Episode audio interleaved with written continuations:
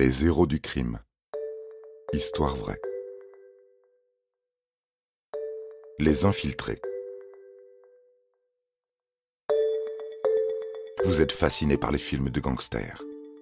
Le Parrain, Les Affranchis, Scarface, Pulp Fiction n'ont plus de secret pour vous. Vous connaissez tout d'Al Capone et de Mérine. Bon, eh bien, préparez-vous à entendre les histoires criminelles les plus, comment dire, ben les plus embarrassantes, les plus consternantes et les plus pathétiques. Les criminels dont nous allons vous parler sont plus proches de Rantanplan et d'Avrel Dalton, le plus bête des frères Dalton, que de Pablo Escobar.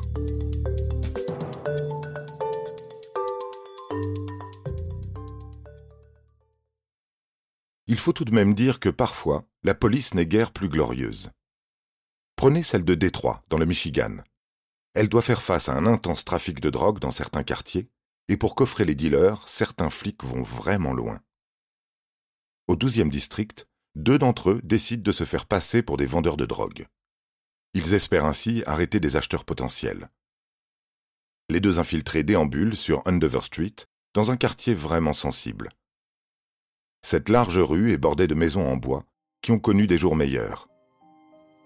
Les peintures s'écaillent, il manque des tuiles aux toitures et des lattes de bois aux rambardes des balcons. En ce 17 novembre, les feuilles qui tourbillonnent donnent un air encore plus sinistre à cette rue fatiguée. Il est 7 heures du soir et il fait nuit. L'air de rien, les deux flics observent les allées et venues des habitants. C'est alors qu'ils voient arriver deux officiers de police du 11e district, lourdement armés.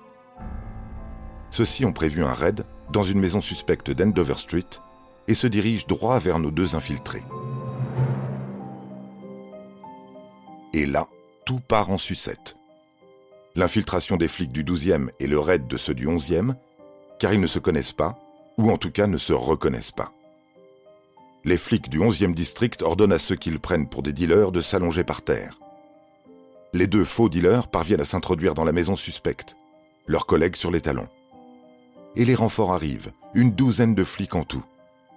Les deux infiltrés se font sévèrement rudoyer. L'un d'eux se prend un coup de poing et riposte. C'est la bagarre généralisée. Le propriétaire de la maison n'en revient pas. Qu'est-ce qui se passe chez lui? Enfin, les flics du 11e district mettent en joue les deux dealers présumés. Tout le monde est hyper nerveux. À la moindre alerte, c'est le coup de feu qui part.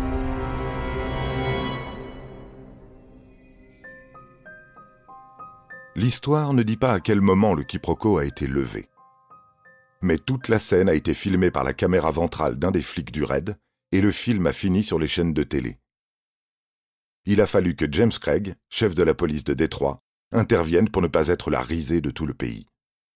Il a expliqué que la lutte contre le trafic de drogue était une tâche ardue, et que ces gars étaient parfois un peu surmenés, voire nerveux.